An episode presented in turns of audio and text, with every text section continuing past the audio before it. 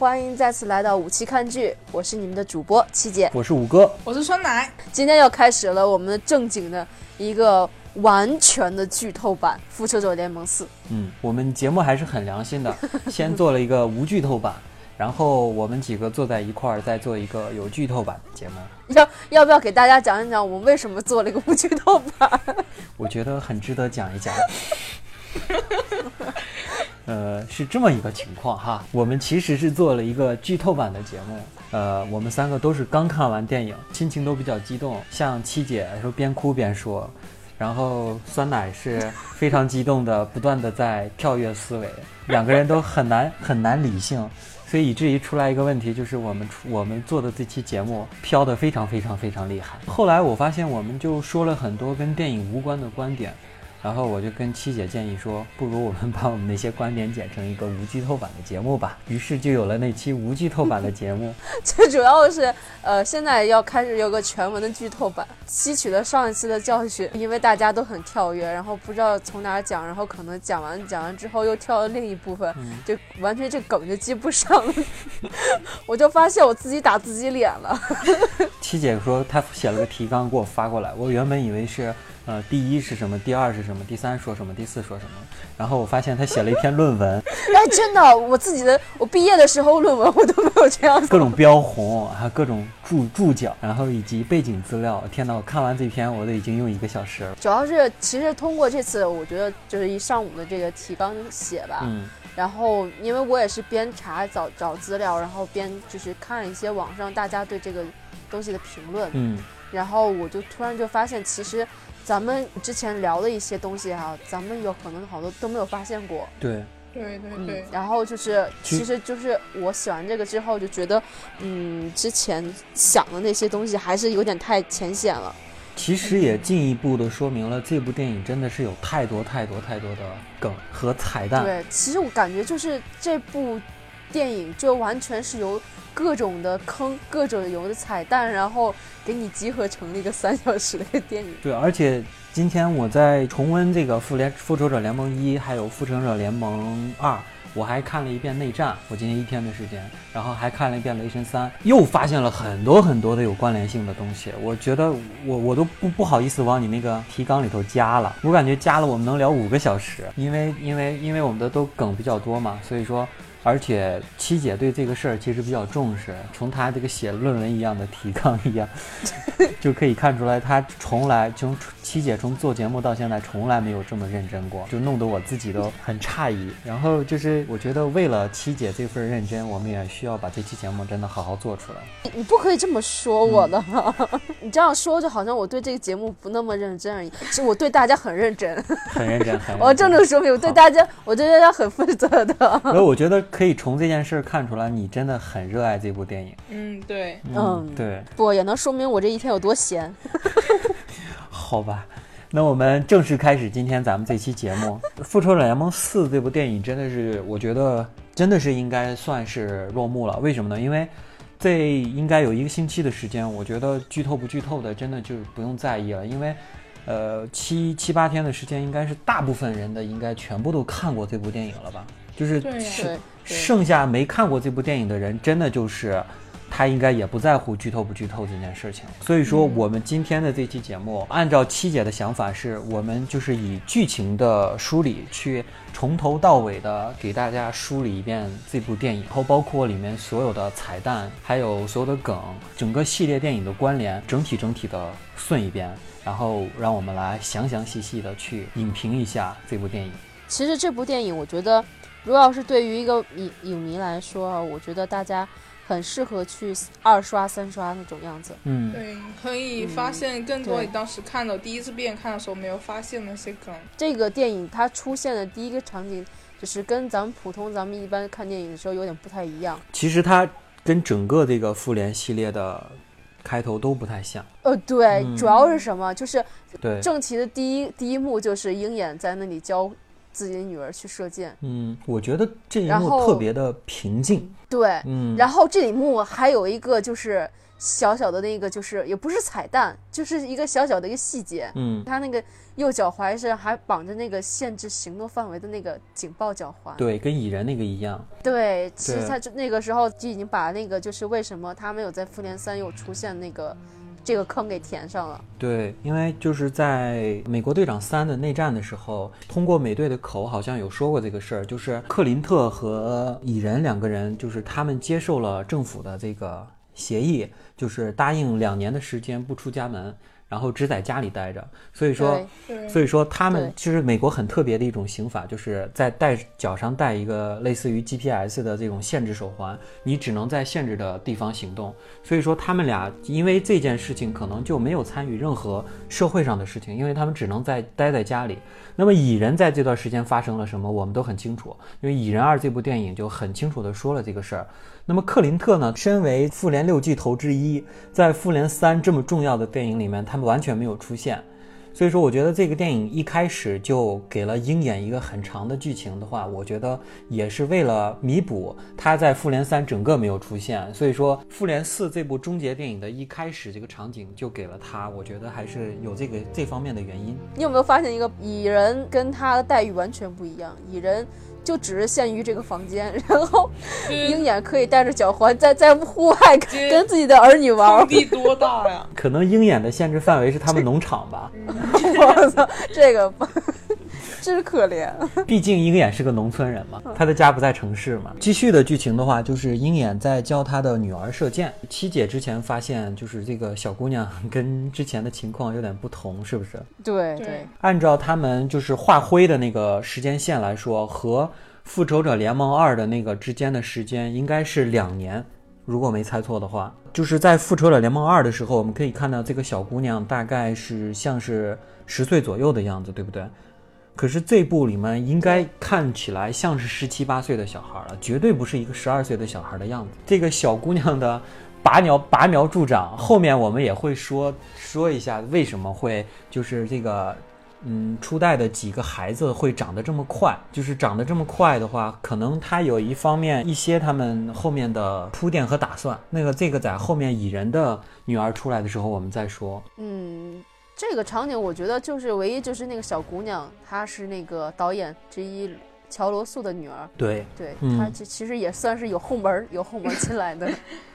是，我觉得她 可能她可能真的是纯客串，没有给鹰眼的女儿特地选一个比较出名的这个演员演员的话，我觉得可能后面这个伏笔。估计跟鹰眼的女儿也没什么太大的关系。嗯，对。其实我觉得这一段主要就是体现一下克林特，所以说这一幕其实体现了他为什么会在后面变成浪人。这个，因为这次灭霸的响指呢发生的时候，他全家都消失了，只剩他一个。太惨了，对对。灭霸的那个响指就是没有消灭掉初代的所有人的话，可能为了让他们在这一步里面有一个很好的谢幕，任何人的消失的话，对。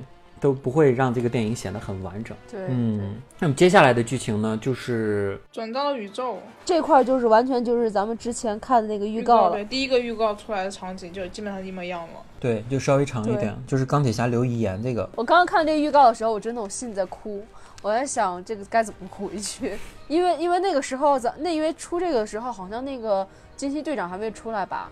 嗯，没有。没有没有，对对对，对吧？我记，然后所以就是那个时候，对钢铁侠是否能回到地球，或还是死在太空里面，其实就觉得，哎，还是挺那个什么的，就完全就不会想到结局会怎样。嗯，那个不是星云也没有出现吗？明明只剩下星云和他，但是那个时候预告片没有放星云，所以那时候大家都想，难道在那个太空上又发生了点什么？然后又给大家一顿脑补。其实我看这段的时候，我基本就是因为。之前的前史了解的很清楚了，然后我就看到那个预告片出来的时候，一看这个镜头的时候，就可以猜到是钢铁侠从那个泰坦星往回赶嘛。呃，钢铁侠坐的那个飞船就是火箭的那个贝纳塔号嘛，就是银河护卫队的那个飞船。所以说这个场景基本上能猜到，他肯定是在电影的第一幕。也可以猜到，钢铁侠肯定不可能在第一幕就死掉。看完这段的时候，内心真的是毫无波澜。那个预告刚出来的时候，大家都是猜怎么主题就是怎么营救钢铁侠嘛。那么就是出出现了几种说法，第一种是小辣椒有一个当时呃他在他的那个社交媒体放了一张他穿盔甲的照片。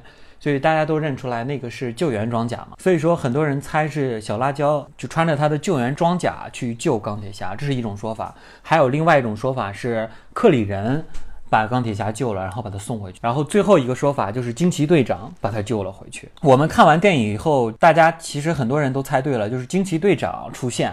把他拉回了地球。这一段其实我我觉得可能不是惊奇队长，可是没想到真的是惊奇队长。其实惊奇队长把他拉回地球这段，呃，在惊奇队长的彩蛋里面其实有体现。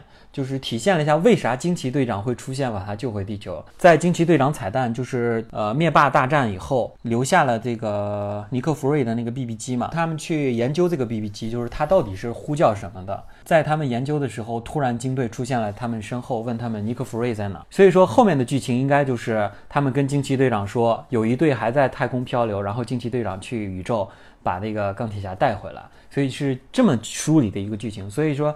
就解决了为什么突然惊奇队长会出现的这个问题哦，我就说嘛，我觉得好扯啊！我说在几千光年以外的地方，惊奇队长是怎么找到他们的？对呀，大家要把它跟那个惊奇队长的彩蛋串联起来，就不会出现这个问题了。钢铁侠漂流这段，两位还有什么想说的？好像没有，不过他是这二十二天怎么活下去了？他那边不是还有食物和水源吗？那么在惊奇队长这部电影中呢？惊奇队长这部电影中呢，说他们研究那个宇宙魔方，发明出来一种可以曲速飞行的能力。那么这个曲速飞行的飞船呢，后来爆炸，这个能力呢就。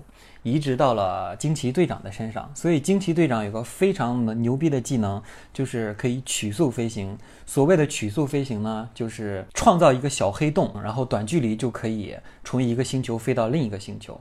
所以说，惊奇队长发现钢铁侠把他带回来，可能只是一瞬间的事儿。那真的好扯哦！那为什么最后都已经快把灭霸灭的差不多了，然后时候他才出现，然后下飞船什么之类的？对呀，对啊。啊，这个要说里面有个剧情，《复仇者联盟四》里面说了，惊奇队长呢，他不只是要管地球，还要管很多星球的各种正义的事情，他非常非常的忙，他的视线不在地球这一个地方。所以说，可能当他顾及到地球的时候，发现大家已经打得如火如荼了，在这时候他才敢来。嗯，哎，其实我觉得复联四哦，嗯，那个虽然惊奇队长出现了这么少，加上他一些那个就是让人就是一些举动可能什么的，观众留下的印象就可能不是那么相对来说那么好。惊奇队长的那个感觉就是。差到差到爆的那种感觉，主要是之前他漫威把他惊奇队长捧得很高啊，因为他很厉害，结果大家都期待着惊惊奇队长拿力挽狂澜的时候，没有想到一个灭霸一拳把他打晕了。惊奇惊奇队长，我一定要说一下，在这部电影他就像客串一样，对对，他就真的像客串一样，他绝对不是这个电影的主要人物，因为他在这个电影的镜头非常非常的少，然后起到的作用也非常非常的少。但关于惊奇队长的种种，我们在后面再说。那么我们。接下来顺下面的剧情，就是钢铁侠到达了地球，很心疼，就是他那个技术做的钢铁侠那种又瘦啊，然后浑身那种那种，就是那种营养不良的感觉，那个真的感觉像是很多天一个人在一个很糟糕的环境下过了很久，感觉整个人的精神可能都在一个紧绷的、很纤细的状态。嗯，关于这个特效化妆的事儿，我。在这儿简单提一下吧。我特效方面的话，这部电影在人的这个脸部塑造上用了非常非常多的特效。重点是在哪几个地方做了特效呢？第一个就是钢铁侠的这个消瘦状态，应该是用特效做出来的。胸部有肋骨，肯定不是他自己瘦出来的。还有一个就是，呃，这几个人的这种年轻的状态和老的状态，因为漫威的这个后面应该是他这个特效团队的话，应该是非常牛了。他们脸部的一个状态就是。比如说把他们做的年轻一点，或者做的老一点，对他们来说是一个非常容易的事情。在这部电影呢，有很多很多很多的微调，他们有穿越梗，穿越之前、之后的时间和穿越之前的人的时间，那个脸部的状态绝对是不一样的。这个肯定大家都知道，这些都是通过特效来实现的。还有一个通过特效实现的是什么呢？就是钢铁侠和他父亲的相遇。扮演钢铁侠父亲的那个人，之前几部也扮演过他他的父亲，但是他的那个脸跟那个之前演员自己长得不是很像了。他碰见他父亲那段的时候，他父亲的那个脸是通过特效有修改，怎么修改呢？修改的更像钢铁侠，更像就是小罗伯特唐尼，让两个人长得更像一点。所以说，当他们俩站在一起的时候，基因的问题是吗？对，当他们俩站在一起的时候，你会觉得啊，这两人好像还真有点像，他还真挺像他爸的。对，那个是通过特效来实现的，就是给那个那扮演他父亲那个演员的脸做了一个小整容。那么还有一个使用特效的地方，就是美国队长这个老年老年妆，基本百分之百可以确认它不是化妆的，是他是通过特效做出来的，是由这个克里斯埃文斯本人就是脸上贴着那个对点，然后在那儿演，然后通过特效来把它做成老人，所以那个老人的状态特别像。关于就是对于脸部的这个特效调整，大概就是这些吧。好，我们继续。说说到哪了？钢铁侠碰见了。小辣椒，然后小辣椒第一时间就冲过去，紧紧抱住了他。我觉得那个时候好感人。对，而且他去之前的时候，就是就是因为那个时候就是他飞到过程中，然后不是跟 Paper 就是小辣椒打电话嘛，然后还跟他讲那个事情。那时候他已经飞到太空上去了。那个小罗伯·汤尼就是他所演的这个史塔克。他他能拥有谁？他就只能拥有 Paper，但是 Paper 还留在留在这里了。我觉得他俩见面的时候有一种情感，就是呃，小辣椒也不知道钢铁侠是否活着，而钢铁侠也不确认小辣椒是否活着，因为灭霸的响指是随机有一半人消失的，所以钢铁侠可能一直在想小辣椒是否真的是随着这个响指死亡了，而地球的小辣椒一直在想钢铁侠是不是因为这个。太空漫游而活着，所以当他们俩互相见面的那一刻，他们都确定了彼此还活着，那种感觉，拥抱的时候，我觉得就是那种，啊，你还活着，这种太好了那种感觉，我感觉，对对对对对。然后之后就是钢铁侠和美国队长的重逢，那么钢铁侠碰见美国队长的时候，他说的第一句话就是 "I lost the kid"，就是我失去了那个孩子。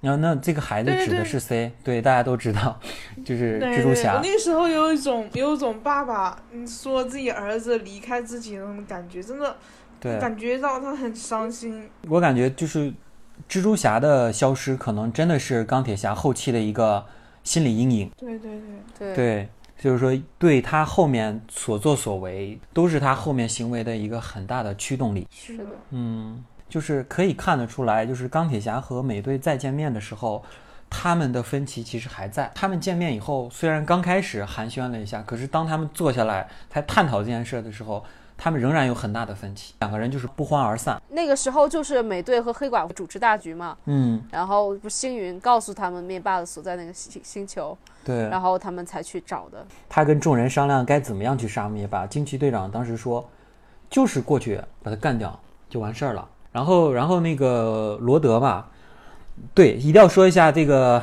战争机器罗德呢，跟惊奇队长是一对儿，在漫画里。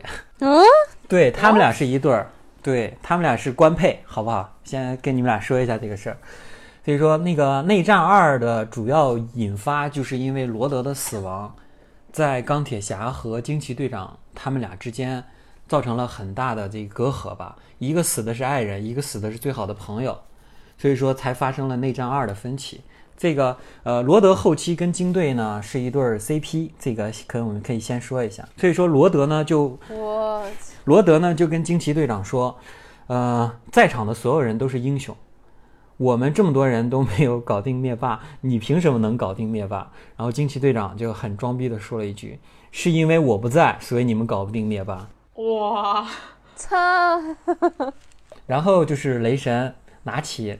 很生气的站了起来，然后走到金队面前，然后从他面前，这个大家都知道，都是预告片里的内容。然后把把那个暴风战斧就是呼叫过来，然后跟大家说了一个 “I like this one”，就是我喜欢他。可能他的这种行事风格跟雷神还是比较像。雷神估计想的也就是跑过去把他杀了就完事儿了，搞什么战略什么的，可能觉得他们是一类人。接下来的剧情呢，就是大家组队去杀灭霸。这个时候灭霸的状态，我觉得很值得说。对对对，完全就是一个退休老干部了，就是感觉一切都圆满了，然后过自己安享晚年那种退休啊，赏赏花呀，那种很舒服的生活状态，就完全就是那种感觉了。对啊，就反差很大，没有想到，嗯，感觉从一个很强的那种霸主，突然变成那种乡间那种农夫的感觉了。我觉得那反差还蛮大的。而且破破烂，而且他脸上有更多的那个伤疤了。然后，因为他第二次第二次用了这个响指，第二次他用响指是消灭所有的宝石，对，以宝石回宝石嘛。对，然后对他身体造成很大负担。这个也其实是铺垫，就是说这个东西就是连灭霸他都承受了，承受不了他的那个力量。对啊，而且那么多那么多部电影里面，其他都是最后的最那个幕后的 BOSS。对，所以说对，然后刚开始刚开始就是说在这里前面那点时候，灭霸突然被他们都就是被他们杀死之后，那时候我还我和朋友看呢，还想着说是。我的天哪，灭霸都死了，那后面的 BOSS 是不是还有个新的 BOSS 啊？哎，对，我也这么想的。对对对，一开始开头那么快死掉，好惊讶。嗯，这就死了。对啊，然后就觉得，哦，按理说也不应该哦。其实我基本上猜到了，就是在电影的一开始可能就会把这个灭霸干掉。然后我原本想的是，应该是有一个新的反派，只只是他们遮遮掩掩的，没有把这个新的反派体现出来。然后我也觉得这是电影的一个我自己不太喜欢的地方，居然反派还是灭霸，而且是一个还不如之前的一个灭霸。对，但我其实不是我，但我倒不是这么觉得。我觉得其实灭霸，嗯，从头到尾，他只不过是一个非常有执念的一个人而已。嗯，他是被自己的一个执念，然后就所所做出了一种就是在正常人让人觉得难以理解的事情。嗯其实他也不是说是有多么的，我是为了钱，我是为了权，我是为了统治全宇宙而怎样怎样的那个，呃，所以我要得到这些东西，我要世界就是一半的人都去消失。嗯，他不是这样，他其实为了世界更好。嗯，这一点，这一点其实有一点点就是给了灭霸一种洗白的感觉。对。就让他的形象不是那么的恶劣了。像他死亡的时候，其实是一个很满足的状态。第一个灭霸死的时候，我其实内心还是有点唏嘘的，就是心里会有点啊，他其实挺可怜的这种感觉，会有这种感觉出来。嗯，但是对对对对对，可怜之中必有可恨之处。对，就像七姐说，他也是为了自己的理想。觉得他已经知道自己可能会死亡的那那种。对，所以接所以接下来灭霸死的方式真的是这个。漫威每一部都有的这个断手梗，所以说他就是在最后一步还是把这个断手梗用上了。复仇者联盟三的时候，网上有很多讨论，就是钢铁侠他们抢那个手套的时候，为什么不直接砍手呢？还有包括雷神，就是在灭霸硬刚的时候，为什么不直接砍头呢？所以说为什么不砍手，为什么不砍头？这些梗一直在网上讨论着。那这部呢，一次给你满足，雷神出场先第一时间砍掉了灭霸的手，呃，先把这个手套砍了下来。下一步他们对话完了。直接砍头，就是一次满足。然后你发现没？那个手套其实那个时候已经相当于坏掉了那种感觉。没有，他那个手套跟他那个手粘在了一起，他拽不下来了。哦。因为你看他身上的衣服都脱掉了，都换了，唯独那个手套他还戴着，说明他已经就是粘在一起了，他已经出去不掉了。但是砍完之后发现石头也没有了。对。所以说就是这种感觉，就是雷神，我觉得杀灭霸的感觉，他也不解气，因为。就是灭霸，就是你，你杀吧，我一切都完事儿了，你爱杀不杀的那种感觉。所以说，他就是我觉得雷神可能还是没有一种大仇大仇得报、大仇得报的那种感觉。然后最因为最后也没有办法把其他人再变回来嘛，还是觉得这个是错误，是在于他，所以还要变，所以才会变得那么颓废。对，就是第一幕的最后一幕，就是雷神的一个背影，整个就结束了，然后就是黑屏。然后直接就是五年后，这个后面就是又出现了一个蚁人，还有就那个老鼠的梗，那当时我也没有想到一个老鼠会一个梗，哎，这个也是网友的一个猜测吧，我觉得就是，但是一想确实是，感觉像是那么回事儿，因为迪士尼，嗯，对，迪士尼梗，因为现在就是那个漫威是属于迪士尼旗下嘛，所以说这一切的发生都是因为蚁人发现了量子通道，然后可以逆转这一切。那么发现这一切的人蚁人呢，一定要出现。那么谁救了蚁人呢？就是这只小老鼠。那么小老鼠是谁呢？就是我们的迪士尼爸爸。感谢爸爸把蚁人救出来。对。还有我发现一件事儿，就是这一幕我觉得要表现的，我不知道你们俩有没有发现，就是五年后其实每个人的心理状态都有很大的变化。对，嗯，肯定有。五年后的世界整个也很恐怖啊，就是落叶满地，然后路上没有人，到处都是损坏的一些车辆什么的，就是一种很萧条、世界末日的感觉。所以人出来的时候，那个表现就是一脸懵逼。我就我觉得这里面，这里面我觉得给我最大震撼就是美队，美队居然参加了互助会，失去亲人的人的那个互助会。对那种创伤，嗯治愈创伤的那种。对，然后最可提的就是这个互助会里面是有导演的发言，客串的，对乔罗素嘛。对，而且他的说的还挺多，是吧？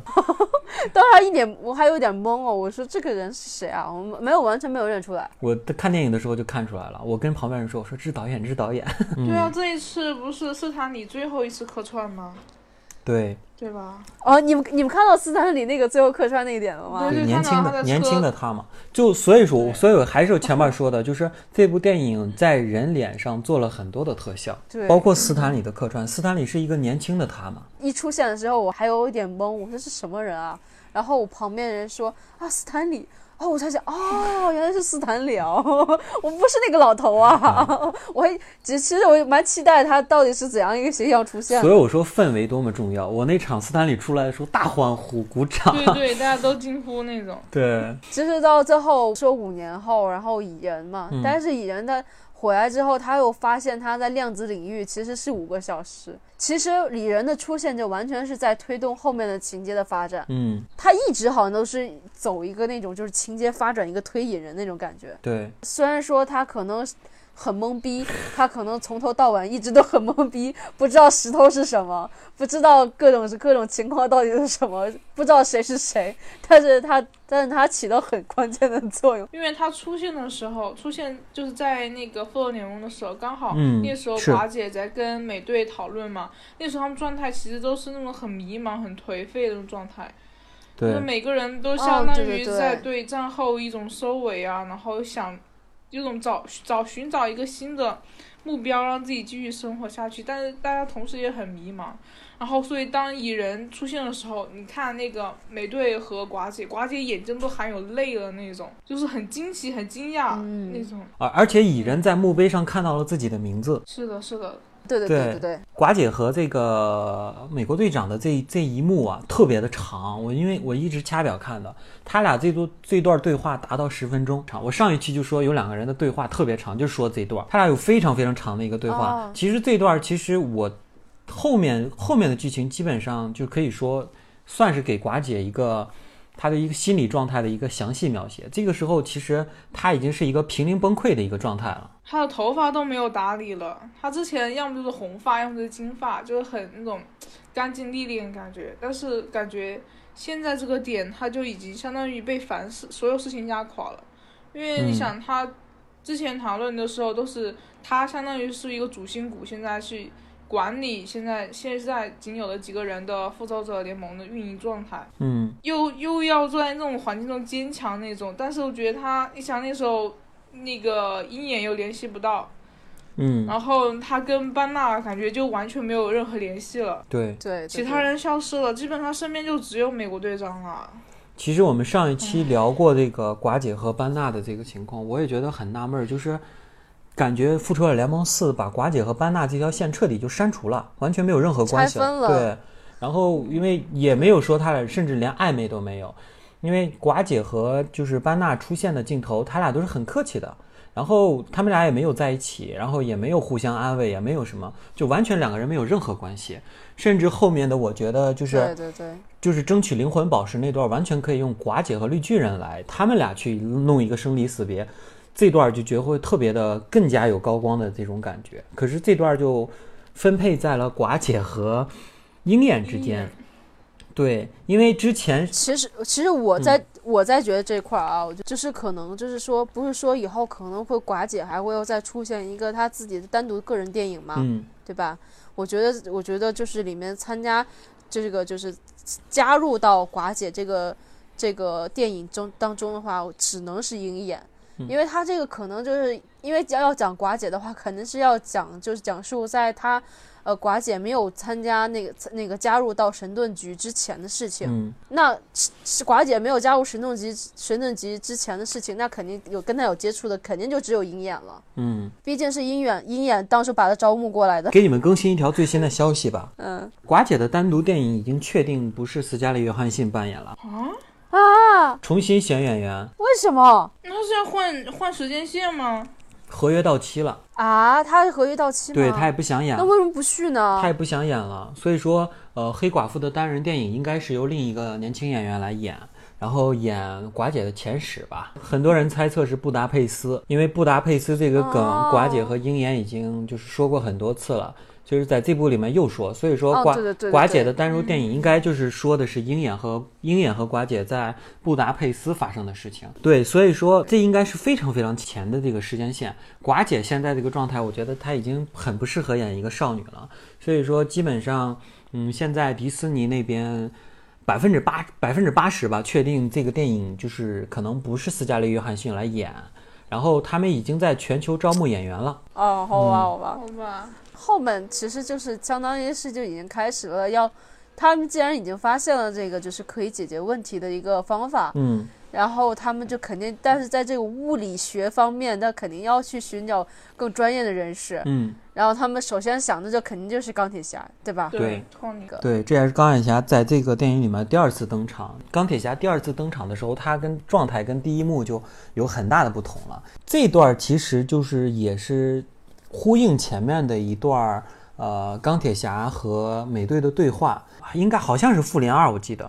然后就是说，你将来会怎么样呢？美队问那个钢铁侠，钢铁侠说，谁能知道将来会怎么样？说不定我和 Paper 在学学克林特，就是学鹰眼，在牧场弄个房子，过这种简单的生活呢。他有这么说过这么一段话，所以说他们现在钢铁侠的状态就是应验了他之前说的那段话，他真的跟 Paper。在农场过着简单的生活，然后他人生有一个非常非常大的新的状态，就是有一个女儿。钢铁侠有后了。然后之前的时候，就是其实他其实有一点点害怕小孩子的，就从那个钢铁侠三里面可以看出来，其实，嗯，他一开始有点其实不喜欢小孩子的，觉得因为他由于他自己童年嘛，然后感觉他可能当不好一个很好的爸爸，然后父亲其实一直对这个是有一点点抵触的。嗯，然后现在我觉得他有个女儿，我觉得他已经克服了这一点，然后感生活也蛮幸福。其实，在看到这个点的时候，觉得就是在现在五年后，所有人生活中只有钢铁侠是幸福的。对，因为他并没有失去什么，其实原则上来说，除了小蜘蛛。所以说这个时候，其实钢铁侠的这个意志已经比较消沉了，他就想过现在的小日子，不太想去参与这个事情了。所以说他拒绝了。然后就引出了第二个人物班纳，就去找班纳了。哇，这个时候班纳的亮相吓了我一跳，哇，居然穿衣服了。对啊，而且他的样子就，他就是完全就感觉是人人的形态，然后跟浩克形态二合一了，没有之前浩克那么凶。他解释了这个事情吗？就是在之后的时间，他一直在继续研究伽马射线。然后通过一个特殊的这种辐射的话，可以让自己的身体达到平衡，呃，就是能够有班纳的智慧，然后又有浩克的身体。没说清楚是他们两个融合成一个人了呢，还是由班纳来控制这个身体了？但是总体来说，感觉像是班纳控制了这个身体，感觉看不到浩克了。对，浩克消失了。其实这个让我觉得有一点，就是觉得。因为在复联三的时候，这班纳他是有一点体现，就是说浩克是因为受打击了，然后就不愿意再出出现了嘛。嗯。所以这个就是基本上在复联三的时候，那个浩克就基本上没有派上没有派上任何的用场。对。然后现在这个复联四突然他他就成为一个智慧与与力量然后并存的一个绿巨人。然后就觉得咱们刚开始可能会觉得啊，我挺牛，真的很牛逼啊，说不定也是个大 bug 或者怎样子，他可能会力挽狂澜啊或者怎样，但其实他的性格反而变得更逗逼了。嗯，对，更搞笑了，基本上笑点都在这里，前期笑点都在他身上。对，对对对对，然后有还有还有他后面就是。呃，怎样去调侃那个蚁人，然后怎样去那个呃吓他呀，或者怎样的？其实我其实你们看的那段比较逗，我其实看那段稍微有点尬，就是这种尬笑点其实有点多，我感觉这段我就觉得特别多余，就是说明就是他们找浩克照相不找蚁人照相，这段加不加？我觉得对这这段剧情的影响特别的不大，我很希望他这段是很快速的跳到班纳去。帮助他们怎么怎么怎么样？同样后面也有一些搞笑的桥段，比如说他那个吃 吃吃那个墨西哥卷吧，墨西哥卷的对墨西哥卷饼很多，所以说前面这段就是这些搞笑，我觉得其实有点多。啊，不是，但我就但我觉得挺好玩的，就是能一能一下就突出了，感觉就是蚁人好多余，就是蚁人蚁人蚁人就是全程懵逼的那种状态，就是谁也不认识他，他就是不出名的一个英雄。然后在后面就是说，呃，所有英雄里面，他可能就是那个就是大家也都看不看，可能就是不会觉得他多起眼怎样怎样的，但其实他的力量就很大。嗯。就就给我的感觉是这种的。我觉得漫威就是，尤其是罗素兄弟拍的这个这几部复联啊，啊，还有这个美队，呃，有一个很大的趋势就是，把一些很正经的人变成搞笑角色。那么复联三的时候，其实把绿巨人，其实绿巨人并不是那么一个性格。然后复联三的时候，你没发现，呃，绿巨人从雷神三吧，雷神三加上复联三这两部电影，其实绿巨人的内心真的是很有很多刻画的，因为他也有那绿巨人单独的这个独立电影嘛，那个里头的绿巨人，你看到他有很多内心的挣扎，而到了这个后期。可能大家真的是偷懒了，因为人物太多，需要刻画的人物太多，所以说当他们觉得需要刻画人物太多，不能一个一个去体现的时候，他们就把其他重要的角色变成一个搞笑的角色。雷神三和复联三把这个绿巨人变成一个搞纯搞笑的角色的时候，其实我心里有点不舒服，因为我自己其实还是蛮喜欢绿巨人的这种性格的刻画，但是你看延延续到了复联四。绿巨人还是这么一个性格，完全这这部电影，你告诉我绿巨人起到了什么作用吗？没有任何作用，它的作用就是搞笑。这种东西，甚至这种搞笑的风潮，甚至延续到了复联三巨头。对对对对，就是雷神了，就是他们后来不就接着去寻找雷神嘛，要召集其他人。哇，看到雷神的时候。简直懵了，五年而已就颓废到成为了一个肥宅，天天在家里面打那个堡垒之夜，而且还在游戏里面恐吓小朋友，这样真的好吗？就光雷神他这个发福，他就已出两个彩蛋，我觉得这个他的细，他这个很细致哦，就是蛮还是很细致的。嗯，就是里面就是还有就是比如说是呃，像是雷神他在地球重建的那个阿斯加德。其实是在那个挪威的那个滕斯伯格，嗯，也就是当年奥丁与那个冰霜巨人大战的地方，也就是那个宇宙魔方最初出现地球的一个地方。其实他这个点定点蛮好的。对他们其实去的地方，也就是北欧神话起源的那个地方。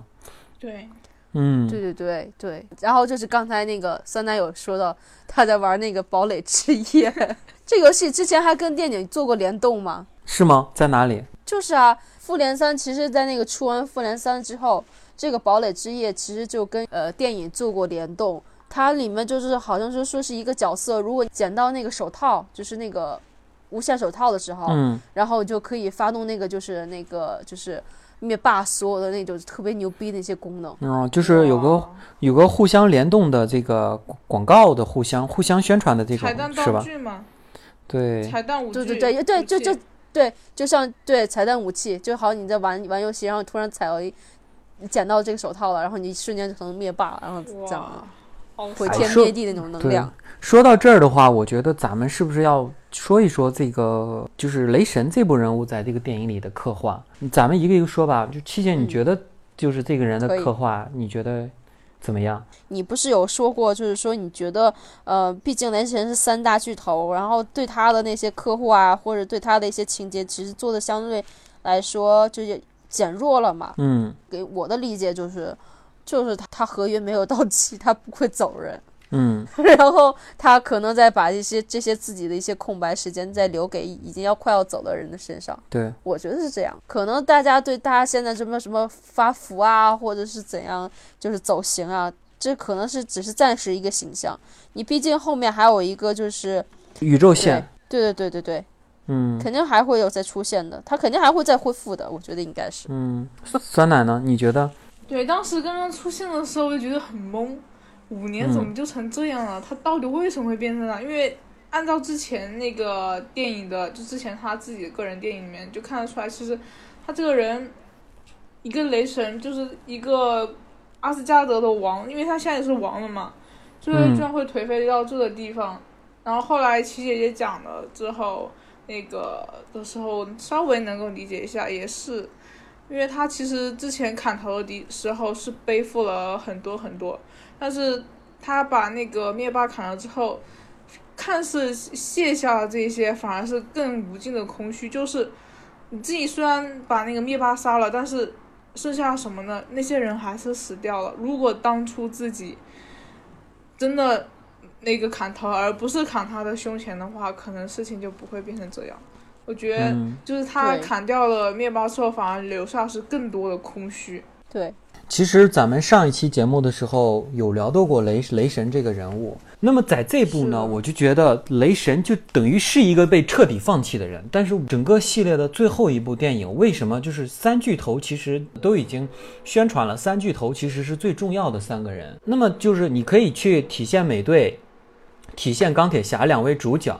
但是我觉得不能彻底放弃雷神。雷神这个人就像我前面说的绿巨人一样，他把他弄成搞笑角色以后，这个人就被放弃了。他从头到尾就搞笑就好了。这部电影你看，雷神雷神有什么高光时刻吗？没有任何高光时刻。他从开头他的出现到中间他们去商量量量子领域穿越的时候，他在睡觉，然后到后面他还是一个胖子，然后两下就被灭霸打晕了。整个电影它没有任何一个高光时刻，整个他就变成了一个搞笑角色了，对吧？就是中前中没有给那个观影者一个过度的那种画面情节出现，然后只能事后，然后大家纯靠脑补那是啊，五年的时间，然后那个他之前遇到那么多挫折啊什么的，所以就是完全就只能靠最后那个。观影的人他自己脑补填补他为什么就是给他找理由为什么会变成这样肥宅的情况，然而就是在这个电影中间就是里面就没有任何能够表现他为什么会到这种地步的一个一个情节出现，因为像雷神三的时候不是那个他掉到那个星爵他们的飞船上嘛。然后苏醒的时候，他跟那个火箭就一段很短很短的对话。火箭的本火箭的本心是想要那个缓解雷神那个那当时抑郁的那个心情，然后做了一个一问一答的那个表现形式。那那短短的那几句话，就很好体现出当时那个阿斯加德一半的人的那个飞船被灭，然后洛基在自己眼前死掉，然后自己的家园被火，然后那时的心内心状态就通过那一个一问一答那种。交互的对话方式就能够让观影的人完全体会到雷神当时的心理状态，但是在这部电影中，基本上没有能够表述他为什么会变成这样子的一个过程，就让人当时会觉得很突兀，就不是很能够理解，然后只能事后靠其他自己的想的，然后自己那个去脑补跟他填补，能靠自己观影的人去思考，我觉得这个还是欠缺了一点。其实中间的时候，我一度认为啊。刚开始他是用胖变胖变肥宅做成了一个他的一个梗嘛，然后让大家去搞笑一下。我觉得最后大决战之前，他肯定有什么方法变成那个非常帅，然后非常有实力、非常有这种国仇家恨的，就是雷神的。可是直到最后，他还是那个样子。完全没有变化，然后我就觉得就这样了吗？雷神就这样就结束了吗？还他真的就这么结束了？我觉得啊，这部电影对于雷神的刻画，我真的是非常非常的不满意。但是后面嘛，后面不是他结尾的时候就跟着火箭他们去飞船了嘛？可能他会开启自己关于自己的一个新的旅程嘛？他不是把那个王位交给了女女武神嘛？嗯，因为他真的失去了一切啊，他只剩他一个人了，家那个所有人都离他而去了。然后他离开了自己的子民，因为他发现他的子民其实并不是很需要他，有更好的人可以带领他的子民，所以我很好奇他之后的旅程会是怎么样的，相当于寻找一个新的自我吧。我觉得可能雷神和银河护卫队这两条线就合并了。嗯，有可能。嗯，对，就没必没必要单独再拍雷神了，拍银河护卫队就是拍雷神这种感觉。对，嗯，后面就无非就是。呃，就是把鹰眼开始召回来嘛，嗯，对吧？对。然后就是，只不过召回的是寡姐，寡姐去把他召回的。其实这这一点，我就觉得，就是给鹰眼，其实就是后面就是在漫画里面其实是有出现过，就是鹰眼他有出，就是消失过一段时间，然后。成为了一个浪人，呃，就是以改名叫浪人嘛，完全那个蒙面啊，或者就使用双截棍和武士刀，嗯，那种近战武器，嗯，其实这是相当于是鹰眼的回归，就也是就像我之前说的，鹰眼的回归留下了很多的空白，也就能够预预示到他会出现在寡姐的独立电影嘛，对吧？对，鹰眼的这个黑化，我觉得，还是很激动的。是，反正当时打斗场面很帅呀。对，性格有个很大的对啊，嗯，对，看鹰眼给人的那种感觉就是，其实就是很高冷，然后那种就是不愿意掺杂更多的那种，就是那种情感的一些乱七八糟的东西。然后这里面他就把那个就是又失丧妻又失子的那种那种悲愤的，还有那种那种特别那种怨恨啊什么的，可能都一下就发泄出来了感觉。对，所以说你看看鹰眼都有刻画，雷神怎么就被放弃了呢？相对的同一时间后面干什么？后面就是相对同一时间，就是镜头一切嘛，就切到虽然那个钢铁侠拒绝了美队的那个说帮他们研究那个时空的那个。量子领域嘛，但是他自己其实还是默默的回家做做了一个模拟实验，结果真的成功了。对，我觉得他那个他那个成功的震惊特别震惊，因为他觉得这个东西实在是太难了，他说根本不可能成功的，要推演很多次才有可能成功。他觉得他是一个很漫长的过程。然后他实在是他实在是太聪明了，没办法，他第一次就成功了。然后。他很轻易的就解决了时时时间穿越的问题，然后他就去跟他那个 paper 说嘛，他说我刚才解决了时间穿越的问题，然后 就很轻易的在说啊，他说，然后 paper 说啊，你解决了时间穿越的问题吗？哇，好厉害那个，就两人很淡定的那种，就是他实在太显，他自己都对自己的天才所感到震惊了，说我他妈一次就搞定了吗？就这种感觉。哎，尤其是他后面那个，就是他说了一句脏话，那个 shit，然后那个，然后还把那个，就是他女儿不还要听到，然后他又哄女儿啊，怎样怎样，然后后面就衍生了，其实就是整个剧大家印象最深的那句话，I love you three thousand times，嗯，就感觉就一下就。就暖了好多。嗯，其实钢铁侠，我觉得他就是有一些抗拒，他不太希望这个建模成功嘛。有一方面，他就说我建模失败了，我也是努力了，我真的没办法帮到你。你看，我也解决不了这个事儿。他是这样的，所以说他的震惊就是我靠，我成功了，那我该不该去？然后其实有件事是推动了他去帮助他们，就是完成这件事情，就是他当时。就是家中，就是他在洗碗的时候，他面前是摆了两张照片嘛，一张肯定是他爸的照片，还有一张其实就是他和蜘蛛侠的合影。那么其实就我们在前面说过，这个蜘蛛侠的死对他内心是一个很大的遗憾，所以说他可能我觉得在这个时候他在想，我可能不愿意去救回任何人，我就想过我现在的生活，但是出于我自己内心来说，至少我要把这个孩子救回来。对对对对，真的，当时那个。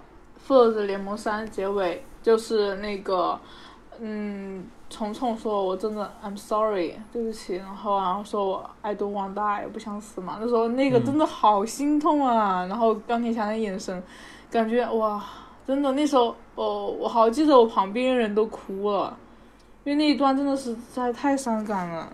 所以说，我觉得这也是他就是完成这件事儿的一个动力吧。所以说，钢铁侠呢就又开始他的装逼生涯，开着他的跑车又回到了复仇者联盟基地。然后这个时候，也就是他跟美队的第二次见面了。经呃不是第二次见面，就是他俩的第二次正式对话吧。经过我觉得可能经过五年的心理建设，他也就是因为他在剧情里也跟美队说过说过这句话嘛，就说五年过去了，我觉得咱俩心里有任何坎儿都算了吧。嗯，对。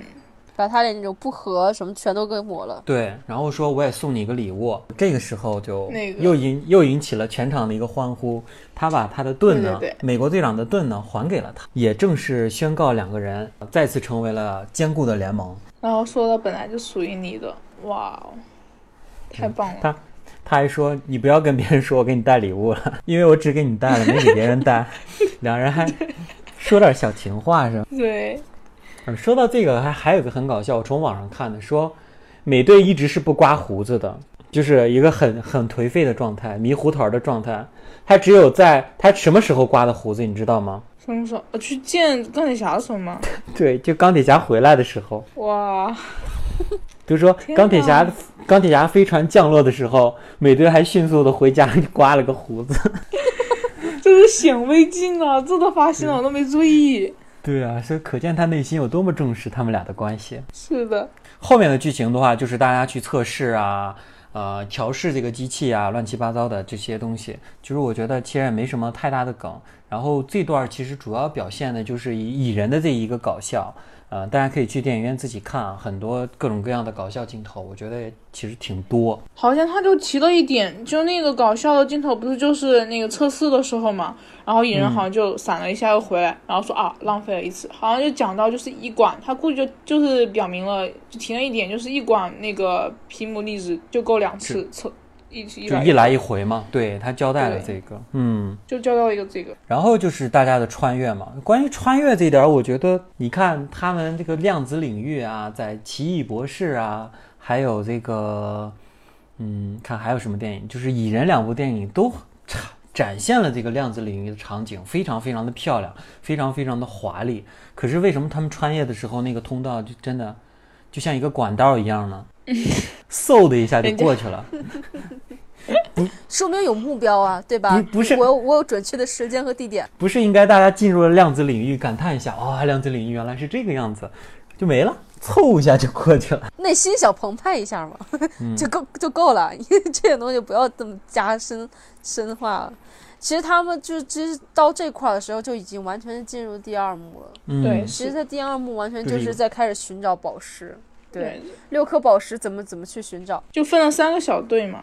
我觉得之前有一段挺温情的段落，就是他们几个在坐在一块吃饭，边吃饭边他们自己捯饬自己的历史，就是我们要弄清楚我们的历史，我们我们这这帮人在这这几这这十几年干过什么，然后我们再分去分队，然后就是分分了三个分了三个队。哪三个队啊？对，地球线是那个浩克、钢铁侠、美队还有蚁人四个人。嗯，去的这是地球队，去的复仇者联盟一的那那个时间段，对吧？二零一二年的纽约。对，一二年的纽约嘛。嗯，拿到是那个时间宝石和心灵宝石。对，他们是要去拿，那个时候是刚好地球有三颗宝石嘛，那个宇宙魔方、时间宝石和心灵宝石。然后第二条线是。那个就是那个战争机器和星云，他俩，呃，战争机器、星云还有那个克林特和寡姐，他们四个是其实是穿到了一个地方，穿到了一个时间点，然后到了那个时间点，他们俩再分开分分开去取不同的那个宝石，然后那个战争机器在太空，战争机器罗德和星云他俩去取星爵手上那块力量宝石，然后。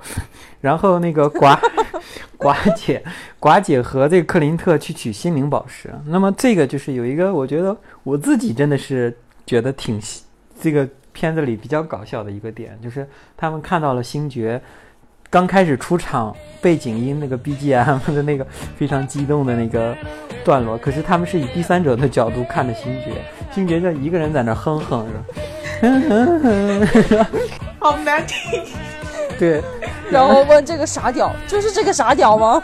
就是这个傻屌拿了力量宝石吗？对。然后，然后被被战争机器一拳头 就感应了，如此简单的就拿到了力量宝石。哦天哪！都是笑傻了都。然后后面就是这个鹰眼和嗯鹰眼和寡姐的这条线。所以说这条线就是比较伤悲，比较伤悲了。说大家因为看过《复联三》都知道，这段时间要献祭出自己的爱人嘛。所以说，当时他们两个人就要选择一个人去牺牲。这个时候，其实我们咱俩是看，就我和酸奶看的是零点场嘛，就是基本上这个时候大家都在猜测到底是谁死。我是真猜不到。对，其实大部分肯定是猜不到的。大家想的是可能鹰眼会死掉。对，因为鹰眼就到处立 flag，鹰眼从复仇者联盟系列有他开始，他就立自己要死的 flag，你发现了吗？他是 flag 之王，你知道吗？什么自己有家庭啊，家庭一出来就感觉要死了，你知道吗？然后那个还有那个复联二的时候，那个就是那种飞机朝着他俯冲而来，然后他看着飞机一副赴死的表情。当时我也觉得鹰眼要死了，没想到快银给他挡了，他活到最后。对，然后。到这儿我就觉得哇，鹰眼，你看孩子也都死光了，然后自己也心心态转变特别严重，一副要赴死的表情。然后他被寡姐救了。嗯，其实当鹰眼那个迈出就是跳跳出那个就是悬崖边的时候，嗯，那时候我都已经感觉到，嗯，可能就是鹰眼要死了，嗯都没有想到会寡姐会那样去弄他去救他或怎样子。当时其实看寡姐那眼神，她其实寡姐就相当于其实，嗯，其实就是神盾局就相当于是他的家，复仇者联盟这个地方所有人其实就是他的家人，但是他他其实已经无依无靠了，他已经没有什么觉得可以再继续留恋的东西了。然后他可能就会想到鹰眼，至少如果要是说这次要成功的话，鹰眼的家人，他的女儿还有他的妻子可能还会回来，他还会有一有所有所那个依靠什么之类的。然后就是可能就预示着，其实就相当于是预示着，其实寡姐就是无依无靠，她完全就是，呃，就哪怕世界恢复正常了，她还是一个人。嗯，是，对，我我的感觉是这样子啊。那天是那点那点，我真的我都快，我真的已经哭了。对。复联四里就是这个初代这个六位里面第一个死的就是这个寡姐，她在这里就正义牺牲了。嗯，其实我们都肯定每个人都知道，在这里要死一个人。都是他。对，起这个灵魂宝石一定要死一个人嘛。所以说，哎，反正然后，哎，对了，说说起这个，说起说起这个啊，嗯我今天还看到网上说了一个，就是很很简短一个小漫画，嗯上面就显就就是鹰眼和那个红骷髅一直在对视，然后那个红骷髅就问他，我红骷你为什么要一直看看着我？然后鹰眼说我要我我我想知道我什么时候能爱上你。红骷 你们能懂能懂吗？懂懂能懂能懂。红骷髅一抖是吧？我操！你想让我死？我说这个，我我看完这个完看完这个小小漫画的时候，我觉得我操，这哎是个是个办法啊。其实看到这儿的时候，我还是觉得这段要是由班纳和寡姐来表现，其实真的是更壮烈。那你觉得谁死啊？嗯，寡估计姐啊，还是寡姐死啊。我觉得，我觉得要是要是班纳下去的话，他顶多他肯定不会死，啊是哦，毕竟有绿巨，他也不是不 他会有绿巨人嘛他。也不是没摔过，献祭浩克，献祭浩克。他也他也不是没摔过，他从他从天上摔下来几次了？这个电影系列里面，五次有了吧？对呀、所以到最不管是寡姐跟鹰眼，还是寡姐跟浩克，最后死的都是寡姐。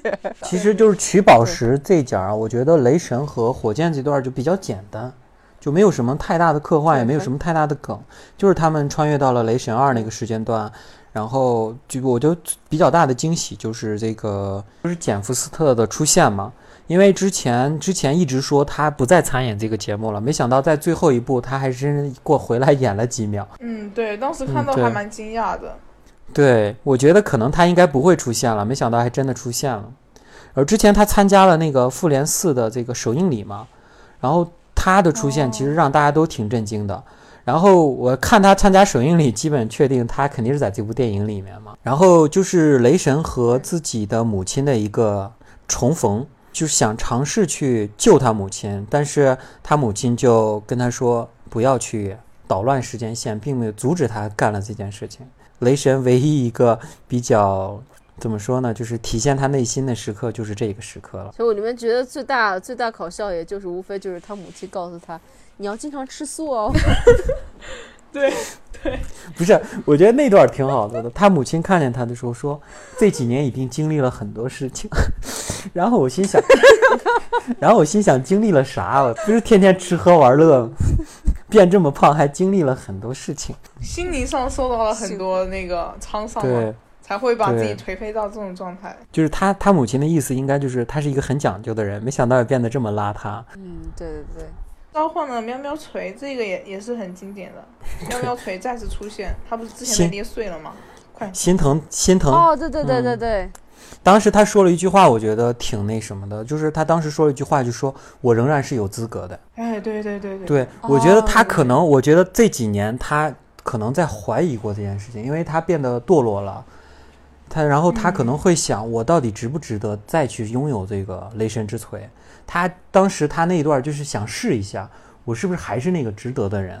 然后那个雷神之锤回来了，他自己也很开心，然后他就说啊，我真的我还是个值得的人。其实也给他后面那种自信啊，然后加了一分。对，然后其实我觉得就是，嗯，穿越的这几段都是为了三让三巨头去解决自己心理上的困惑，或者是去解决他们最大的心结嘛。然后我觉得雷神这段解决他最大的心结就是跟他的母亲的重聚，然后让他就是坚定了自己去继续走下去的信心嘛。嗯，对，嗯，然后接下来就是最最最精彩的。穿越到二零一二年复联复仇者联盟一大战的这段，这段真的是非常非常精彩，因为和复仇者联盟一有非常非常多的交叉，然后以至于我在看电影的时候，在整场的最兴奋的一段就是这一段了。我也是的，终于又见到了 Loki，好吗？对，你们对激动的。你们对这段印象最深刻的镜头是什么？那个那个浩克 走楼梯，然后最后把那个把把钢铁侠一巴掌呼倒在地，撞撞飞了是吧。然后那个然后洛 Loki Loki 捡捡捡起那个空间宝石的时候，那种那个那个小眼神，对对对，我溜了，经典，你们抓不到我，我溜了。嗯，还有这种天降好事。都捡到宝了，这一段真的有太多太多的梗了，咱们咱们要不一一个一个梳理一下吧？我先说第一个，我天，我说第一个就是这个浩克的这个性格，对这个很搞笑。然后他们刚穿越过去的时候，看见浩克是一个很暴力的性格，狂砸狂跳呀。然后他们说，呃，那个跟班纳说，你要不也要模拟一下这个状态？班纳就啊很小声的说：“哦嘣哦哈，那种对，笑死了那个，随是是是随便砸了几下，我觉得这段还挺逗的。好，七姐说一个。啊，就是那个美队，嗯，美队的改变，然后就是美队他那个就是不会像那个在美队二里面那个就是同样在电梯里面，然后那种大打出手，哦，然后没想到没想到四两拨千斤，居然居然就是只是说的。那个九头蛇万岁，然后就过去了。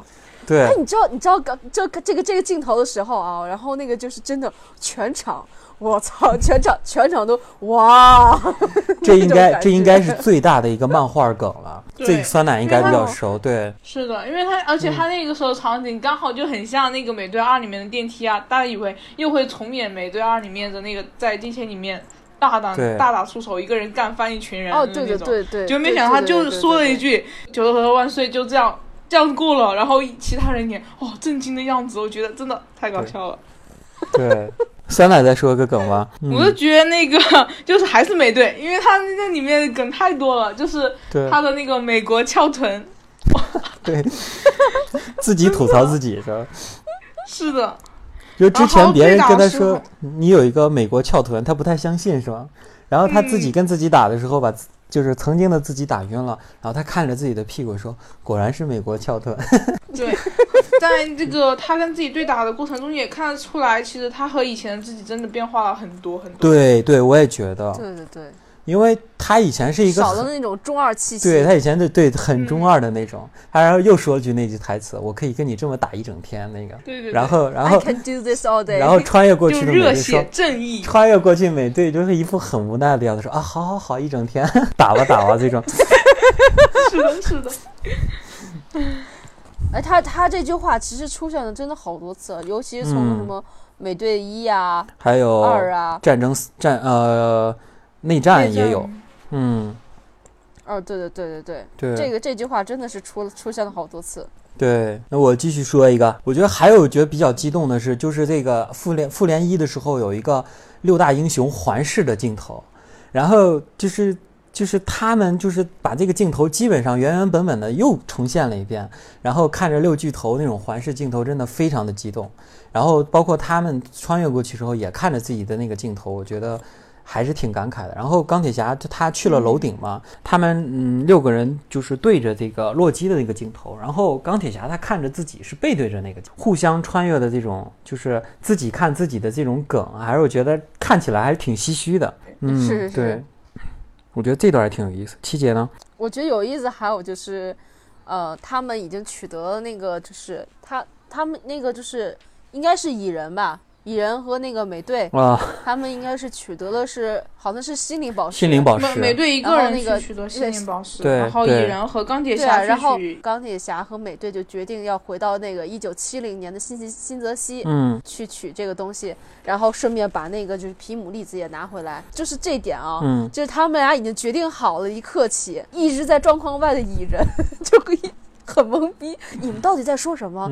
一九一九七零年那里发生了什么？你们为什么要回去？咱们只能来回一次，你们又为什么要要过去呢？然后他就一整懵逼。而且钢铁，然后两人钢铁侠、美队两人特别各种中二哈，让我们来走啊！两两人就各种各种各种话里话间的那种默契感啊，就就完全把蚁人给排除在外，然后然后俩瞬间就就瞬间没了。把那个心灵宝石给了蚁人，说：“你走吧，我俩要走了。” 你先回去吧，你先回去吧。好，我俩要干，我俩要去干大事儿了。就是到了下一个梗，就是呃，他俩就穿越到了一九七零年嘛。一九七零年的时候，就是他们就需要去抢那个宝石，就分两条线，他们也是分开行动。然后那个美国队长去抢，就是去偷那个皮姆博士的粒子，钢铁侠就去偷那个宇宙魔方，就那个空间宝石。然后那个点里面就是美队就一个大特写。就是他把那个皮姆骗走之后，他去那个呃实验室里面拿了四罐，拿了四罐皮姆离子。就是其实他拿两罐就够的，就一罐可以够一个人跳跃两次嘛。然后两罐的话就够钢铁侠和他两个人那个两个人回去。然后他偏偏多拿两罐，拿了四罐，这算是一个伏笔吧，为后面的事情的。其实他也是就是嗯偏上了这个蚁人为什么就是皮姆博士为什么会跟那个霍华德斯塔克两个人决裂的这个原因。因为就是因为就是这个皮姆博士就是在蚁人一的时候很生气的去找那个霍华德，然后跟他说你偷我的这个皮姆粒子。其实霍华德当时一脸懵逼，说我并没有偷你的皮姆粒子。所以说这边就添上了这个坑，这个皮姆粒子到底是谁偷的？没想到是美国队长偷的。这段其实就是呃，刚才我说了，雷神他穿越过去就解决了自己的心结嘛，所以说这块也是美队和。钢铁侠两个人在这段就是穿越到这段，就为了解决他们两个人的心结。首先，钢铁侠他是碰见了自己的父亲。钢铁侠和他父亲在交谈过程中嘛，然后就有有谈到，就是说是。呃，那个说是他的妻子要生一个儿子了，生个孩子了。嗯，然后他们就讨论一下，这孩子该取什么名字呢？嗯，就是就是那个那段表现出，就是霍华德其实是对他的小孩有一种期待的，就是他其实很爱自己的孩子。但是钢铁侠在年少的时候，由于他那个霍华德沉迷去寻找那个美队，就对他疏于关心。然后在他十岁的时候，就把他扔到那个寄宿。那个学校去了嘛，所以他一直以为他跟他儿子的相处也比较严格嘛。对对，他一直以为其实霍华德霍华德是不喜欢他的，但其实跟他交谈中可以感觉到，其实他一直就很期待他的孩子，然后只是他也像他他一开始的考虑一样，以为自己可能无法成为一个很好的父亲，有点小担心，但是他内心是爱着他的孩子的，帮钢铁侠解开了这个这一段往事的心结。对，而且钢铁侠还跟他说。你知道吗？我有了一个孩子，然后他其实我想，我感觉他就是很想告诉他说你有孙女儿了，但是他又没法说，就是他就想表达这个事情，觉得反正就是两个人在这个就是他其实在这段就是基本上就是解决了自己所有的心结。首先他跟 People 的这种感情的呃开花结果，然后有了自己的子嗣，同时他跟自己的父亲也解开了自己的心结，他基本就是。在这个心钱儿这块，真是无遗无憾了，这种感觉。对，另外呢，其实就是美美队的这条线啊，就是他再次看到了年轻时候的卡特，然后他就很深情的看着卡特。然后看的我，当时他那个表情，那是在偷皮姆粒子之前，他见到了卡特。所以说他在看着卡特的时候，我当时我我自己后来我回家以后想了一下，说他当时是经历了一个什么样的心理过程呢？我觉得他当他再次看见年轻的卡特的时候，他发现他心里仍然很喜欢卡特，很想跟他在一起。我甚至很想跟他过这一生。没想到他现在你看一个人成了神盾局局长，过得其实也是并不是那么好。如果我当时在的话，我们俩会过成一个什么样的日子？我觉得那个时候他默认了，就是他自己心里坚定了自己的一个信心。当完成这一切的时候，我一定要回来跟他过完这一生的感觉。所以这段内线里面，他们其实是跑了四个，对，跑了四个平行宇宙。对，四个时间线。这个时候的剧情就到了，大家都回到了这个原本的时间线。这个时候才发现少了一个寡姐，大家都非常伤心啊。这个就不说了。然后。这个时候，其实回来的星云已经不是曾经的那个星云了。对，因为他很不幸的跟那个平行宇宙的星云做了一个可能是交感的互接吧，就是嗯，共同用了互相的那个记忆，然后还很不幸，因为那时候的那个宇宙线的星云还是着那个呃向着灭霸的，因为那时候卡莫罗还在，他们还没有解开这个两个复杂的呃。这个关系还没有完全解开他们心结，所以那个星云还是向着灭霸，想帮助灭霸完成他的那个愿望，所以说就立马这个事情就被这个宇宙线的灭霸发现了，然后就导致了最后的结局，就是还是跟灭霸打。然后其实这段也是彻底的，呃，交代出了反派到底是谁，就是交代出了反派还是这个灭霸，只是他是曾经的这个灭霸。然后这个灭霸的话，通过星云的记忆，基本上知道了之后发生了一些什么事情，所以说他也是为自己愤愤不平，他决定再次穿越回这个时间线，也对他来说是一个未来的时间线，然后去继续完成他就是未来的自己没有完成的使命。那这里就有一个小问题，就是他他。夺得了，他就从现在这个宇宙线的幸运身上夺得了一罐皮姆粒子，还是用过的一次的皮姆粒子，是怎么把那么个大军带到现在这个宇宙线的，就很神奇。我觉得是这样的，我觉得灭霸是不是掌握了蚁人的那种放大缩小的技术？因为你看他那个飞船从那个就是就是那个就是穿越台飞出来的时候，是一个非常小的飞船，然后那个飞船飞上去了以后，一下就变成一个大飞船。就它是怎么变小的呢？反正基本可以确定，灭霸掌握了这种放大缩小的技术。它是先变小穿过来，小飞船穿过来，然后再变大的。他就对这个复仇者联盟基地进行了一个轰炸嘛。轰炸的同时，其实这个呃复联里面，他们因为集齐了所有的宝石，大家都在探讨谁应该戴上这个手套去打这个响指。啊，这个时候一直是搞笑梗的班纳站出来了，就只有他了。承能承受伽马射线的男人，其实，在这个时候，他们完全有能力再把那个就是惊奇队长召召召回啊！是是是，我也在想这个问题，为什么不让惊奇队长打这个响指呢？对呀，他几乎跟灭霸一样强，是吗？他应该是更能那个。对啊，真的来不及，哪有来不及的？真的，为什么他不把惊奇队长喊回来？对。对呀，他们又不知道，他们又不知道那个就是灭霸已经知道他们的消息了，他们没有听到星云给他们讲的那个那个传的信息。对，就可见里面的人，就是连里面去复仇者联盟的人都不怎么在乎 惊奇队长，因为当时班纳说的是，在场的人只有我能承受这个，因为他最强嘛，他的身体上应该是最强的。其实这个绿巨人，其实大家都知道，他是一个不死之身嘛。是很难死掉的，不管怎么打他，他都不会死的。所以说，他应该是唯一一个能承受响指的人。所以，通过呃班纳的一个响指呢，大家都回来了。所以说，等于所有人全部复活了。正可是正是这个时候，就是呃，就是灭霸的这个他这个军火呢，火力呢就覆盖了这个复仇者联盟基地。于是乎，最后的大战开始了，最终之战。对。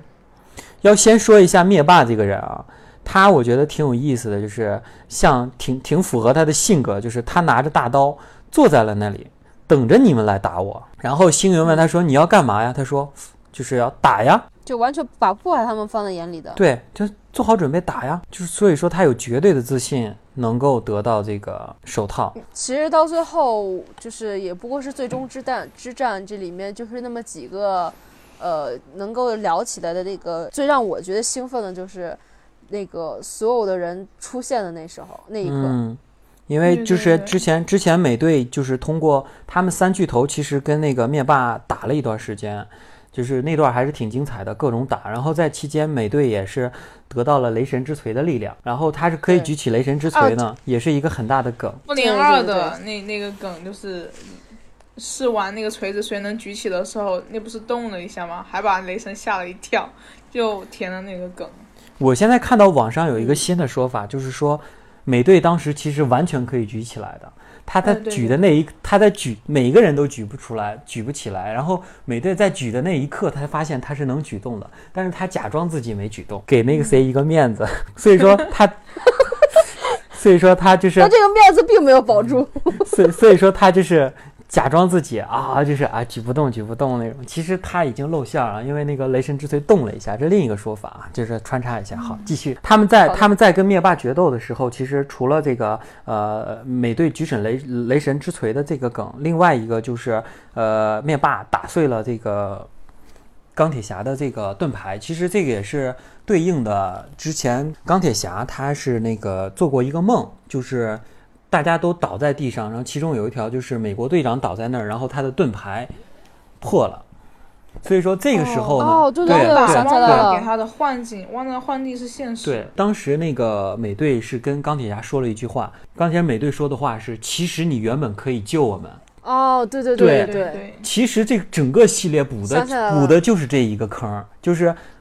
钢铁侠做了一个梦，大家都死了，然后就他一个人活着，然后美队躺在那里，盾牌也烂了，然后躺在那里对着他说：“其实你可以救我们。”这个时候，其实钢铁侠，我觉得他应该是想到了这一段，然后他想到了，其实我可以救大家，然后包括后面的一些所有的事情，这个先不说。然后其实这个呃中途呢，就是美队，因为他拿到雷神之锤了嘛。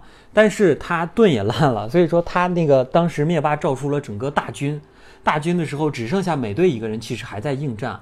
他一个人面对着整个大军，突然他耳边响起了一个声音：“Captain America on your left。”是山姆说的。这个梗其实就是山姆和美队初见的时候，那个美他们俩跑圈嘛，然后美队一次一次的超过他，然后每次都要在他耳边说一句话：“on your left。”对，on your left。对，所以说山姆这次呢也跟美队耳边说了句 on your left，然后整个现场就是电影现场就欢呼，然后那个奇异博士的带领的一众这个法师呢，就是打开了这个传送门，把所有的英雄全部召唤到了现场，这也是整部电影最燃的一段，几乎所有所有所有的英雄全部出现了，而且黑豹带着他的军队。然后阿斯阿斯加德的军队也都到了，然后女武神几乎所有所有所有的英雄全部到达了现场，然后这段是最燃的，然后就是这种英雄和这个灭霸大军的一个超级大决斗。各种各种，然后在这个大决斗里，你们觉得印象深刻的场景是什么？其实我在这里面啊，我最希望出现的就是小蜘蛛。其实你不光是有一个 on your left 这一个梗，嗯，其实还有一个就是小蜘蛛的一个梗。嗯，我不知道你们有没有发现，就是在小蜘蛛它在出现的时候，它有一句那个就是有一句话就是 I feel good，我感觉很好。嗯，然后回归的，然后其实呢，这个相应就连着就是在复联三最后小蜘蛛。就是要即将要化成灰的那一瞬间，嗯，其实他有说了一说了留下了一句，就是 I don't feel so good，然后离开的，嗯，对对对对，然后然后他就以那个我又感觉非常好的一个一句话在回归，哦，我就觉得小蜘蛛就一下就出来了，然后还有就是。然后还有就是小蜘蛛在这里面就是各种，他还是还是像他以前那种性格，就是那种特别那种。他们这个化灰和这个在复活的时间对他们来说是一瞬间嘛，他们没有经历这个中间的五年的时光啊。嗯，对对对对。然后他还是那种就是特别小孩子的那种感觉。对。然后就是各种的跳脱啊怎样子，然后最让我印象深刻的其实应该是他他们就是所有的英雄，然后再。把传送这个就是这个能量手套，接力棒一样的接力，对对对，哦对，像接像接接力棒一样，各个英雄一起接去接力啊这种的，这个过程中是让我最享受的。还有就是那个所有的女女性英雄，然后在同一个画面出现的时候，我那个那其实那个那个那个那个画面还是还是让我心里有点那种小小的激动的。呃，对，其实哦，你知道让我最好玩的就是那那个卡魔拉问星云。难道我的选择就是他吗？他说：“如果你 说了这个选择，你的你剩下就一棵树了。”真的是笑死我了，我都快笑懵逼了。不是卡卡罗拉也懵逼了，为什么选了一个这么个人啊？同时，这个时候其实我们一直在期待的金队也终于出现了。对对，因为当时当时灭霸可能因为大军的出现有点抵不住了，然后他跟上面的飞船说，就是轰炸嘛。就是无无差别轰炸，就是连我自己的人也可以轰炸，连他们也轰炸。然后当时就是他们，他就是他的手下说：“真的要这么轰炸吗？”他说：“轰炸。”可是，在轰炸了一小会儿以后，突然所有的炮炮头就对着天空，然后看远方传就来了一个一道火光。没想到就是这个惊奇队长来了。然后他用了一个惊奇队长里经常用的招数，就是用自己的身体穿越飞船，然后又把这个灭霸的飞船给穿越了。然后他下来了以后，跟灭霸来了一段 PK。然后就这就是其实就是。呃，整个鲸队里面一直在传达的一个悬念，就是到底是鲸队厉害，还是灭霸厉害？然后鲸队就被打晕了。对。但是我其实能看出来，其实猩红女巫力量并不弱。对对对，猩红女巫是很强的。好像猩红女巫和好像猩红女巫和鲸队是唯一可以真的有实力跟灭霸一战的人。然后他们俩都贡献了一些事情。首先。嗯，首先那个猩红女巫贡献的事情就是她卸了灭霸所有的装备嘛。首先她把她的那个武器，就是她那个大刀干掉了，然后把她身上的盔甲也给干掉了，然后就退场。然后接下来就是精队，精队的时候，这个时候其实灭霸已经抢到了他的手套，他想打响指，然后被精队一把抓住。然后灭霸就是 他觉得可能他是无法抓住自己的，没想到他真的把他的手掰开了，就说明一件事情，就是精队的力量比灭霸强。但是灭霸可是有有宝石的灭霸呀，他有力量宝石，他他把力量宝石抠下来，他仍然比那个金队要更强，一强一拳啊，把这个金队就打飞了，然后金队就谢幕了。对，就是要谢幕了。金队在这个电影里就这么点镜头，特别特别的少，所以刚才像我刚才说铺垫的，一直铺垫这个金队和这个灭霸的大决斗，没想到就这么很淡然的就结束了。之后呢？就是整个电影最最最高光的时刻了。这个时候，其实钢铁侠就像我刚才说的，他想到了之前他梦到了这一切，同时他看到了，呃，奇异博士呢给他亮了一根手指。这个手指是什么呢？我觉得这个手指，我自己理解的意思就是，呃，因为刚开始就是奇异博士刚复活的时候，呃，托尼·斯塔克问了他一句话，说：“我们现在这个结局是你说的那唯一的结局吗？”然后当时奇异博士是没有说话，没有回答他这个问题。然后他这个是这个时候，然后钢铁侠当时看着奇异博士，奇异博士给他立了一根手指，就说：“没错，就是这个结局。”就这个结局。对，同时同时，我觉得钢铁侠也想到了他之前，包括我刚才说的救美队啊什么的，其实你可以救我们这些人什么的。然后他就。嗯，因为那个就是现在灭霸戴的那个手套是钢铁侠做的手套嘛，所以说他是他应该是装了什么后门，可以一瞬间把几颗宝石移到他自己手上。然后这个时候卸宝石功能，对，所以这个时候五颗宝石其实在钢铁侠的手上。然后 也又一个最后一个搞笑梗出现了，然后灭霸说了他的经典台词：“我就是天命。”然后嘣，他打了他的响指。inevitable，就是一个很闷的铁的声音，因为五颗五颗这个宝石已经在钢铁侠的手上了。然后钢铁侠也说了，整个系列，整个漫威系列的开始和结束，最经典的一句话：“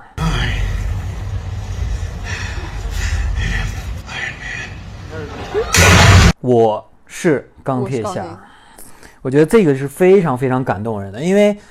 整个漫威系列的电影的开始就是钢铁侠这部电影嘛？他在钢铁侠那部电影的最后说的最后一句话就是“我是钢铁侠”。然后，那么现在这部电影也其实算是钢铁侠的终局了。他说的最后一句话，同时也是“我是钢铁侠”啊。就是关于就是“我是钢铁侠”这个，嗯，我之前因为我今天查有资料，然后有看到过。其实，在就是在拍钢铁侠一的时候，原本的剧本按理说就是。钢铁侠这个身份公布于世，应该是在后面后面才会，就是下一部电影中开头才会再提到。嗯，然后按理说是不应该是在这第一部里面，然后后面就已经提到说把这个身份已经公布于众的。嗯，然后只只不过是呃，只不过是这个小那个小萝卜汤尼，他就是揣测这个钢铁侠的人这个人的性格。嗯，因为刚开始这个钢铁侠的性格就是那种桀骜不驯。然后特别的那种，就像是就像之前那个是寡姐给他做心理评测，说是一个极度自恋的一个人。嗯，我说像像一个这种人，在最后关头居然会隐瞒自己身份，一点都不符合他的人物性格。嗯，所以他就擅自去更改，然后这个台词，然后就成为了一个漫威史一个开端的一个经典台词。嗯嗯，是。然后以又以经典台词去结束，我觉得这个是非常非常漂亮的一笔。呃，其实我觉得就是美美钢铁侠的死，我觉得很喜欢。我就我不能说很喜欢钢铁侠的死，我很喜欢钢铁侠死的这个塑造，因为钢铁侠死以后就他就直接死了，他没有说什么废话，就说什么啊我舍不得你们呀什么的什么的，他就是在那儿马上瞪着眼睛就死了。我觉得啊这个真的。就是他的这种死法真的很痛快，然后同时在他死的时候，众人对他的表现，我觉得都很很表现的非常好。首先就是他的这个干儿子蜘蛛侠，蜘蛛侠当时跑过来，他还不知道钢钢铁侠快死，因为他是个小孩，他不懂这些。然后他对着钢铁侠说：“Mr. Stark，we are won，就是我们赢了。”啊，其实这个也是对应的一个梗，因为。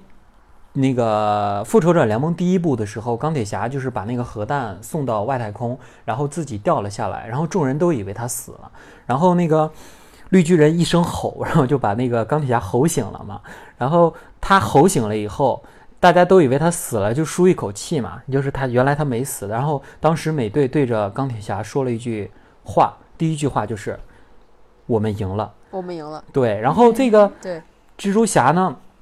跑过来很兴奋的就跟钢铁侠说了一句话，说：“Mr. Stark 先生，我们赢了。”我觉得这也是对他的一个，就是就是这怎么说呢？临终的一个就是心愿吧。因为他跟钢铁侠一的时候，钢铁侠就是舍身取义，他就是其实当时就是赴死去把这个核弹送出去。然后他躺在地上的时候，当他睁眼的时候。然后美队跟他说，就是让他放心嘛，就是说我们赢了。这个时候可能到这步的时候，钢铁侠真的要死了。然后蜘蛛侠也跟他说了一个让他放心的话，就是我们赢了。我觉得这也算是一个，就是前后的一个对应吧。那其其他人的表现，包括像那个小辣椒 Paper 的表现，我觉得你们两位女性可以说一说。我觉得我很欣赏 Paper 的表现。我真的很欣赏小小辣椒的表现，她真的是一个很坚强的一个女性。对。然后她是真的很理解、了解，然后钢铁侠，妮妮，然后她最后就是说，就是有一种，她你你终于可以休息了。他说你可以休息了嘛？那句话真的很感人，很感人，就是可以让他安心的走。然后，然后他同时他也没有哭，就是让他不要为自己担心。就是还是表现他那种很坚强的一面，然后让他可以安静、安心的闭上那个眼，给他最后、最后的宁静吧。那对他是在他死以后才哭的，对吧？对，嗯。然后之后的其实镜头就是钢铁侠的葬礼了。是钢铁侠葬礼的话，基本所有的英雄都穿着西服参加了。这这一幕我觉得好像漫画，因为在漫画里经常看见，比如说一个英雄葬礼，然后所有的英雄穿着西服站在那儿参加。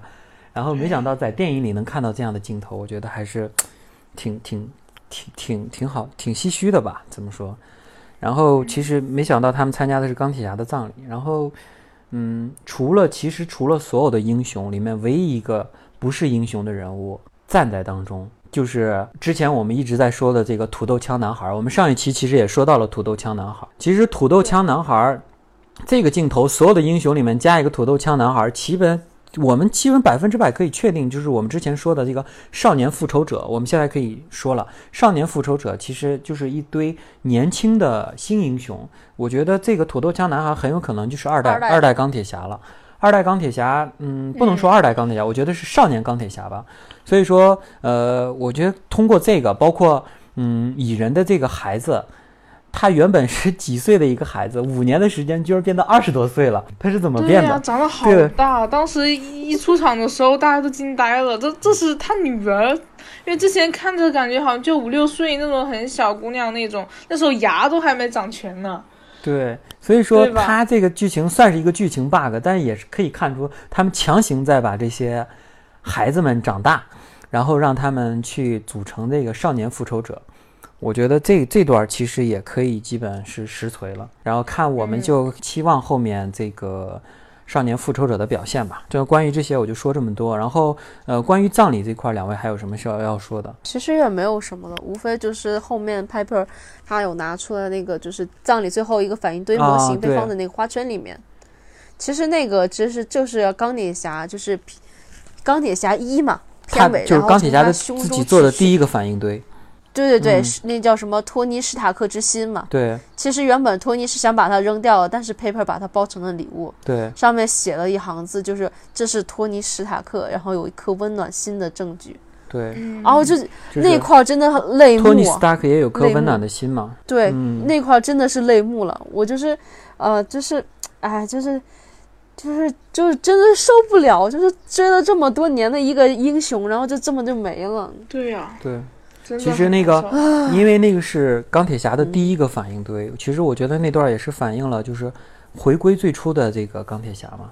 对，嗯。还有就是不光是这个，就是尤其是最后咱们所说那个彩蛋，所说这个每部漫威后面就是必然有一个彩蛋那那一点，就是出现那个就是一二三四那种四下的那种敲打声音。对，其实就是托尼托尼斯塔克在那个刚开始被劫。然后在山洞里面用锤子敲出的第一件钢铁战衣战甲，对对，也算是一个致致敬梗吧，我觉得，嗯，就不不能严格算一个彩蛋，我觉得算是一个致敬吧，对这个系列的致敬。关于葬关于葬礼这块儿，其实就是无非就是对托尼·史塔克一个一个呃一个缅怀的一个那种敬意那种感觉，嗯嗯。然后其次，他其实刚开始就是到这块的时候，我就已经觉得，嗯，我觉得片子应该是要结束了。嗯嗯，对。但是没有想到会出现一个美队的一个问题。对。又一个英雄的剧没有了。对他应该以后不会参演了，因为美队的这个解决方式就是让他变老。对。因为美队美队是负责去把这个。呃，时间就是宝石们还回去。一说到宝石还回去的事情，我突然发现我们忘说了一个事儿。哦，我们忘说了时间宝石。班纳，对，班纳的时间宝石。对，其实简单说一下，其实班纳就是也穿越到了这个二零一二年，他是负责拿呃诡异法师的时间宝石。然后它里面有个梗，就是呃，他用了同样的方式，就是对待斯特兰奇的方式，然后对待了这个绿巨人和班纳嘛。然后当时班纳其实答应了这个古一法师一件事儿，就是我们只是去借这个宝石，然后我会还回来的。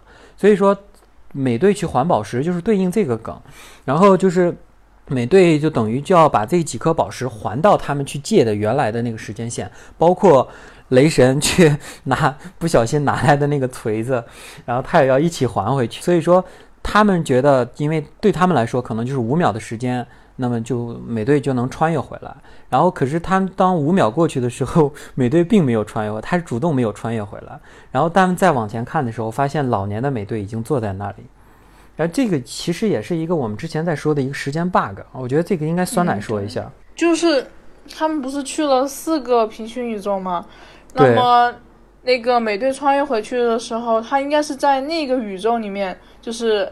跟卡特生活，然后因为这个宇宙里面那个卡特他是孤独孤独终老了的，就是在设定上就是他最后一个人孤独终老了，然后他他去见他的时候就是临终前就说你来的太迟了，然后那个时候就那一段嘛，所以说这条宇宙线应该是他不可能出现在这个宇宙下面变老。就是，而且一个时空不可能出现两个一样的人，然后不同的时间的人，那会到造造成那个。而且里面绿巨人他自己也说了，宇宙之间互相是没有影响的嘛。所以说，我觉得这块儿的话，就是解决了前面我觉得酸奶发现的那个四罐皮姆粒子的问题。就是他其实当初多拿两罐皮姆粒子，其实就是为了穿越回。就是别的，就是我们当初其实有两，我觉得我跟酸奶总结了一下，应该是两种说法。第一种就是美队穿越回了他自己这个时间的过去，就是他们自己的这个时间的过去，然后跟卡特过了七十年，然后在他年老的时候自己溜达到这个地方，然后就是跟他们就是交代最后的这个，就是最后的这个使命吧。然后还有一种就是酸奶预测的，就是因为他当初多拿了两罐嘛，他会不会是穿越回的另外一个时间线，跟卡特过了一生，然后再用一罐老在老年的时候穿越回来跟他们交代，这样就解决了卡特的那个孤独终老的这个时间线的问题。对对对，我觉得这个会对更符合一点。对，也就只能这么解决了。所以说，老年的美队也就这么落幕了。所以说，这个电影的最后、最后、最后呢，其实说的就是一段钢铁侠的独白。那么这段钢铁侠的独白，其实又是一个他自己做的一个这个全息录音。那么这段其实也挺感人的，他基本是就是对这个电影的系列做了一个总结嘛。而我觉得这段还是挺感动的。但是在感动的同时，我还要说另外一个最新的新闻，就是钢铁侠可能并没有彻底退出漫威宇宙，他还是签了跟我就就像我们最早最早那期节目预测的，他跟 Paper 一样签约了几部客串约。所以说很多人比如说蜘蛛侠，所以说很多人预测钢铁侠还是会在蜘蛛侠二和三出现。因为已经确定小辣椒 Paper 在蜘蛛侠二出现了嘛，预告片里有他嘛，有他和那个哈皮嘛。对。那钢铁侠不会出现了吗？因为他死了。但是最新的最新的消息是，钢铁侠还是签了好像几部的客串约。那么钢铁侠怎么出现呢？接下来就有人预测了，这段这段其实就是来体现钢铁侠怎么出现的。那么他们看的是钢铁侠的一个全息影像。所以说，钢铁侠他在毅然决然去赴死之前，他肯定给自己的思想做了一个备份儿，然后以全息的形式出现。所以说，我们心，所以说我们心中的钢铁侠还是会以全全息的形象出现的。而且还有一个梗，之前没有添，就是钢铁侠是完全是可以不需要钢铁侠本人也可以操纵战舰的，呃，操纵这个钢铁侠这个本身这个机器机械的，因为在钢铁侠三里面好多镜头是。钢铁侠不是本人不用到场，他就可以用那个钢铁战衣，里面是一个空的没有人的钢铁战衣。所以说这个 AI，我觉得钢铁侠的 AI AI 形式的钢铁侠其实也可以操纵钢铁战衣。所以说在后面的剧情里面，就是小蜘蛛的剧情里面，或者是后面的一些别的电影里面，我们还是可以期待钢铁。AI 形式的钢铁侠再次出现的，所以大家也不用太伤心了。他把自己做的像 Friday 那样子了吗？嗯，贾维斯。贾维斯也是 Friday 嘛，就星期五。啊，对，星期五就没有那么智能嘛。贾维斯更智能一点，我觉得他可能，我觉得他可能真的就是就是把自己做成了像贾维斯那样的人工智能来陪着他的老婆和女儿。那么就我们。三个用了，我看我靠，将近两个多小时的时间，两个小时，两个半小时。呃，实际节目多长我就不知道了。我们把整个剧情从头到尾完全梳理一遍，几乎我们应该做到了，把所有的梗和彩蛋说了一遍。我觉得没有咱们有人像咱们三个这么敬业了。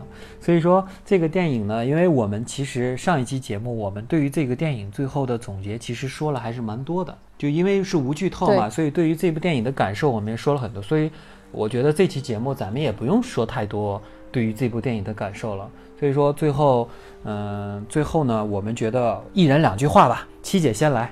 我觉得就是说，如果就是说很多朋友如果要说你是第一次看。